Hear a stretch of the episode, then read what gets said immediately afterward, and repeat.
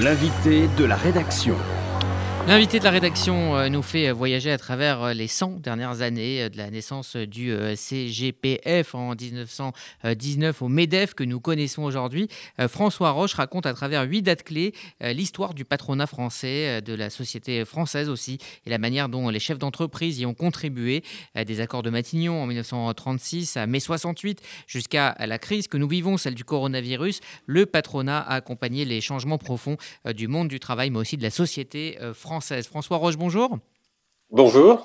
Merci d'avoir accepté euh, l'invitation euh, d'RCJ. Alors, vous publiez aux éditions François Bourrin Les patrons face aux crises. 100 ans d'histoire euh, du patronat français. Un essai très pointu, extrêmement riche, qui nous emmène dans une sorte de fresque historique hein, de l'histoire de ces 100 dernières années. L'histoire vue par le monde du patronat. Et pour raconter donc cette histoire, vous avez choisi d'évoquer huit dates clés, huit dates de, tension ou de, ou de changement, hein, comme l'après-guerre. 1919, 1944, euh, mai 68, je le disais, ou encore le passage aux 35 heures en 98. Pourquoi avoir choisi euh, ces dates précises comme, comme point d'ancrage? Eh bien, parce que ce qui, m'intéressait, c'était de, voir comment le, monde patronal, au, travers de, son organisation euh, qui, la représente au plus haut niveau, avait à la fois vécu, souffert, réagi euh, et, géré euh, des moments euh, qui ont été extrêmement difficiles. évidemment, vous faites allusion à l'après-guerre. 1919, hein. c'est quand même une situation extrêmement complexe, non seulement en France, mais dans toute l'Europe. Il faut tout reconstruire. Il faut reconstruire à la fois une partie de notre industrie, mais aussi il faut reconstruire des espaces économiques, puisque les grands empires euh, sont, euh, sont à terre, euh, de nouveaux pays naissent, un sentiment nationaliste se développe dans un certain nombre de régions du monde, le libre-échange est un peu remis en question, et donc le monde patronal, là, est bien obligé de s'interroger sur comment il va s'adapter à cette nouvelle donne. Mais c'était aussi le cas en 1944, c'était aussi le cas en 1936 euh, qui est une date extrêmement importante, non seulement euh, à cause des, mouvements sociaux, mais c'est aussi euh, la première fois où le patronat est plongé dans une guerre idéologique, hein, c'est-à-dire l'affrontement entre les tenants d'une économie dirigée, centralisée, c'est-à-dire le modèle communiste, hein, qui à l'époque en France a, beaucoup de, de soutien, et puis face à ça, euh, la protection du droit de, propriété, de l'économie libérale.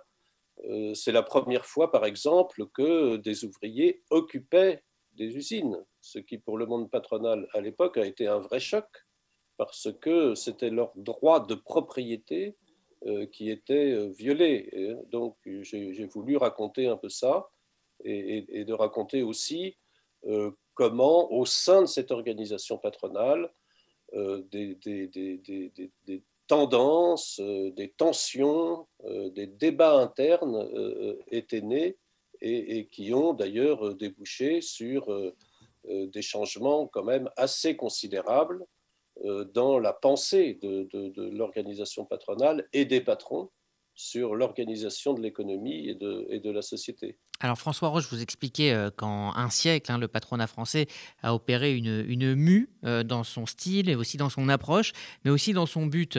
Euh, vous expliquez que là où la tendance a été d'accélérer le toujours plus, désormais il faut accompagner un nouveau modèle. C'est ce qui va se passer dans les années à venir?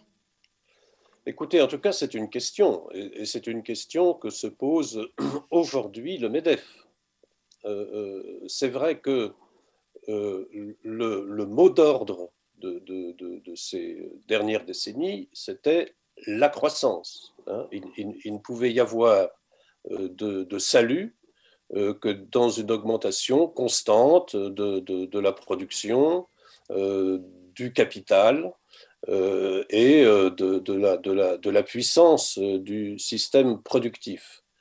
Là, on est face à un problème un petit peu différent, qui est que face au dérèglement climatique et aux problèmes qui se posent quand même, qui sont assez graves, pour la première fois, les entreprises doivent s'interroger sur leur modèle de croissance. Non pas tellement sur le principe même de la croissance, je crois que tout le monde comprend bien qu'un euh, système économique en décroissance provoque euh, des crises extrêmement graves, mais sur le contenu de cette croissance, euh, sur peut-être la prise en compte d'objectifs un peu plus long terme. Hein. il, faut dire que le monde de l'entreprise, et surtout des grandes entreprises, a vécu ces dernières années un peu sous la loi des marchés, hein, des marchés financiers, qui ont des exigences extrêmement fortes en termes de, de croissance des résultats, de rentabilité, eh bien, désormais, euh, les entreprises s'interrogent sur euh, euh, cette urgence des résultats trimestriels. Vous avez noté que beaucoup d'entre elles réfléchissent à leur mission, se dotent de raison d'être, et donc il y a toute une réflexion sur ben, quelle quel modèle de croissance proposer euh, aux Français euh, dans les années qui viennent et comment les entreprises peuvent être partie prenante de cette grande transformation de la façon de, produire et de consommer qui s'annonce et qui est un peu inéluctable. Alors l'histoire du patronat euh, François Roche est aussi l'histoire du dialogue social avec trois acteurs, les syndicats, le patronat et l'État. Comment ce trio s'est-il équilibré avec le temps? Alors, la vérité oblige à dire que l'équilibre n'a pas été facile hein, euh, euh, à trouver, hein, parce que, euh, les premiers chocs qui, ont eu lieu entre le monde patronal et le monde syndical, c'est celui du pouvoir dans l'entreprise. Hein, pendant, pendant de nombreuses années, il était acquis que le chef d'entreprise disposait d'un pouvoir absolu euh, sur euh, son entreprise et sur ses salariés. Et progressivement, euh, sous la pression d'ailleurs un peu aussi de l'opinion publique, il a bien fallu accepter que le pouvoir non pas se partage, hein, il n'y a, pas de partage de pouvoir dans les entreprises, mais en tout cas que la voix des salariés, que l'intérêt des salariés, que leurs attentes, que leurs, revendications trouvent un écho et trouve des réponses. Ça s'est fait parfois de façon assez consensuelle. Hein. Il ne faut pas oublier quand même que le patronat euh, et les syndicats ont produit le modèle social français. Euh, alors parfois dans les crises, hein, comme, comme en 36 euh, ou en 68, ou au moment des 35 heures, mais aussi pendant d'assez longues périodes dans une vraie recherche de, dialogue. Et euh, après, il y a eu l'intervention de l'État. Et l'État euh, euh, intervient en général de façon massive. Hein.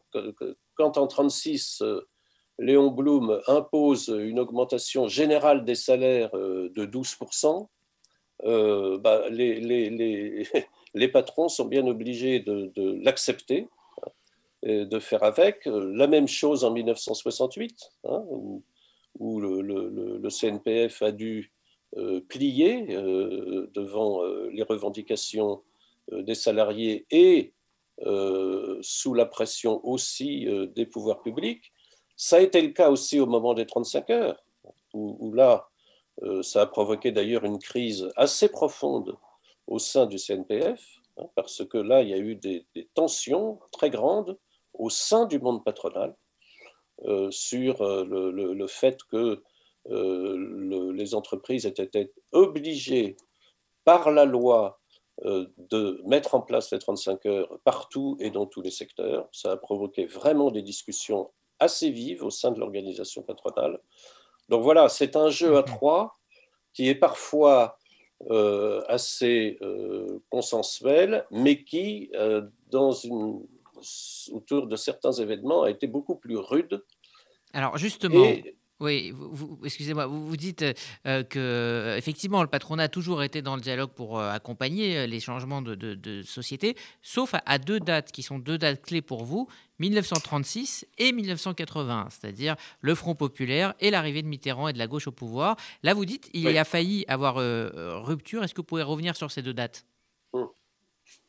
Alors, en 1936, euh, il y a eu une de, discussions très graves euh, au sein même du monde patronal parce que euh, beaucoup d'entreprises, de, patrons dans la France entière ont estimé que la CGPF à l'époque n'avait pas mandat pour accepter les décisions que lui imposait le gouvernement. Et donc il y a eu au sein du monde patronal un rejet notamment euh, euh, en provenance des petites et moyennes entreprises, hein, et qui ont dit, mais vous, vous, êtes à Paris, euh, vous représentez les grands groupes, comme on le sait, les grandes entreprises ont plus de facilité à encaisser des chocs économiques que les petits, vous nous avez oubliés, et donc nous ne sommes pas du tout d'accord avec ça, et d'ailleurs c'est à partir de cette période que le mouvement des PME, hein, avec notamment la CGPME, va prendre de l'ampleur. Euh, en 1936, le patron de la CGPF, euh, euh, René-Paul Duchemin, est obligé de démissionner parce que il y a trop de, tensions et de discussions autour de l'accord de 1936. En 81, c'est pareil. Qu'est-ce qui se passe en 81 Le monde patronal, le CNPF, est divisé en deux camps. Il y a ceux qui disent on ne discute pas avec des gens euh, qui contestent notre modèle économique hein, et qui font rentrer des ministres communistes au gouvernement. Hein. donc c'est un, retour du collectivisme. Nous ne voulons pas discuter avec ces gens-là. Donc nous nous retirons de tout processus de négociation. Euh, et de l'autre, une autre partie euh, du patronat, notamment menée par Yvon Gattaz, qui dit bah non, nous n'avons pas le droit de faire ça, euh, nous ne devons pas faire la politique de la chaise vide. Quoi qu'il en coûte, nous devons euh, discuter, négocier avec ce nouveau pouvoir, et c'est ce que va faire Yvon Gattaz, d'ailleurs, avec un certain succès. Alors, on comprend aussi hein, que la difficulté euh, de représenter euh, euh, le patronat, c'est qu'une TPE n'a rien à voir avec un grand groupe, et des mesures qui vont aller à une certaine catégorie d'entreprises ne vont pas à d'autres. Ça aussi, c'est une, des, grandes difficultés de, pouvoir représenter les patrons.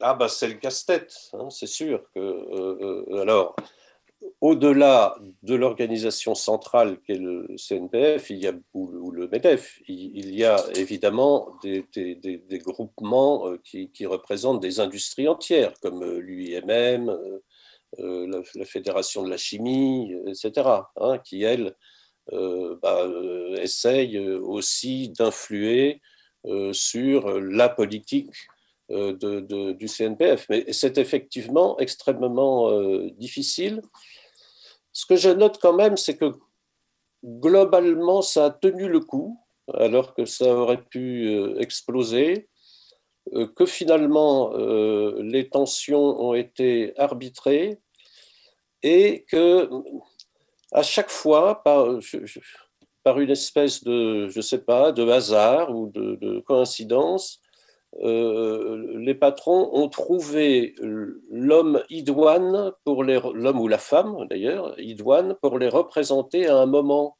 clé. Hein. C'était assez important. C'est pas par hasard que euh, Yvon Gattaz est, élu euh, en 1981 parce que c'est un homme qui ne vient pas du grand patronat. Hein. C'est un homme qui a créé son entreprise et à ce moment-là, le CNPF se dit que euh, c'est peut-être mieux euh, d'avoir quelqu'un comme ça face à François Mitterrand qu'un Ambroise Roux mhm. ou que patron d'une grande entreprise internationale. Et c'est un calcul qui s'est finalement avéré assez, euh, assez payant. Alors François Roche, dans Les patrons face aux crises, 100 ans d'histoire du patronat français aux éditions François Bourrin, vous expliquez euh, dans les détails comment les organisations patronales ont fait face aux crises. Celle que nous traversons est sans précédent. Euh, tous les jours, des grands groupes annoncent des licenciements. Hier, Printemps a annoncé la, fermeture de 7 magasins, 450 emplois. Comment le patronat se prépare-t-il à affronter l'immense crise qui s'annonce? Alors, oui, c'est d'autant plus difficile que c'est une crise qui, n'a pas d'équivalent. Hein. Les, crises précédentes étaient soit des crises politiques, soit des crises sociales. Mais une crise sanitaire de cette ampleur, euh, euh, c'est une, grande première euh, pour les entreprises. Ben, je crois que bah, le MEDEF tente, tant bien que mal, de trouver une sorte d'équilibre entre l'intérêt des entreprises, donc la nécessité de maintenir une activité économique et une activité de production et la protection de la santé des Français. Et vous voyez que cet équilibre n'est pas facile à tenir.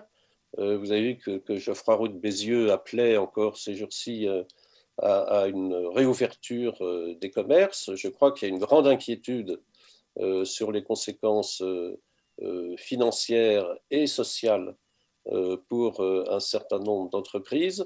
Donc c'est un équilibre difficile.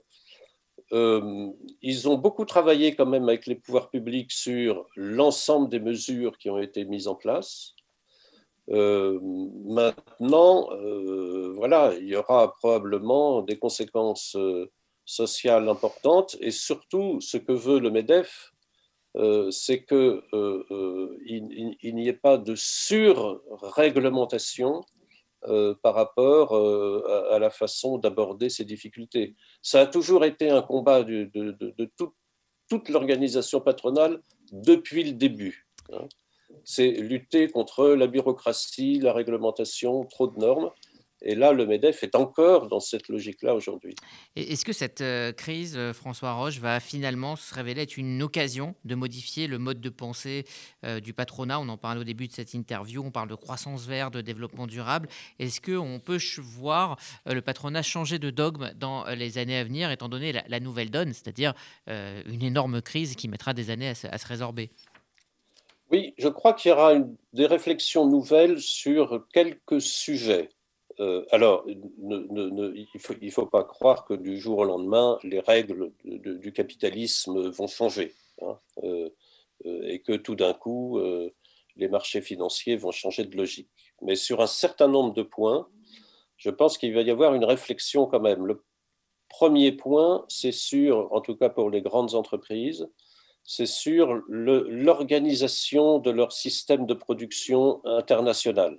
Hein. C'est que on, s'est rendu compte que euh, la délocalisation euh, posait, en temps de crise, un certain nombre de problèmes. Ça ne veut pas dire qu'on va renoncer à la délocalisation, ça je n'y crois pas, mais en tout cas, euh, peut-être y aura-t-il une réflexion pour rapatrier, si ce n'est en France, du moins en Europe, quelques éléments de la chaîne de, production pour, euh, euh, pour qu'elle soit plus proche euh, du centre de décision des entreprises françaises. Le deuxième point, c'est sur le, la responsabilité des entreprises dans le, dans le j'allais dire, dans, dans, la politique de santé publique. avant la crise, le problème de la santé des salariés euh, n'était pas une préoccupation majeure, hein, euh, ni d'ailleurs euh, au gouvernement, ni au MEDEF, ni dans les entreprises. Avec cette crise, tout d'un coup, on s'est aperçu que la santé des salariés, la protection de la santé des salariés était devenue tout d'un coup un sujet majeur. Et je pense que cette attention que les entreprises euh, apportent maintenant à la santé euh, de leurs salariés, euh, ça, c'est quelque chose qui va durer et que cette question de la santé, de la qualité de vie au travail, va probablement monter et ça va devenir un aspect assez important des politiques de ressources humaines dans les entreprises.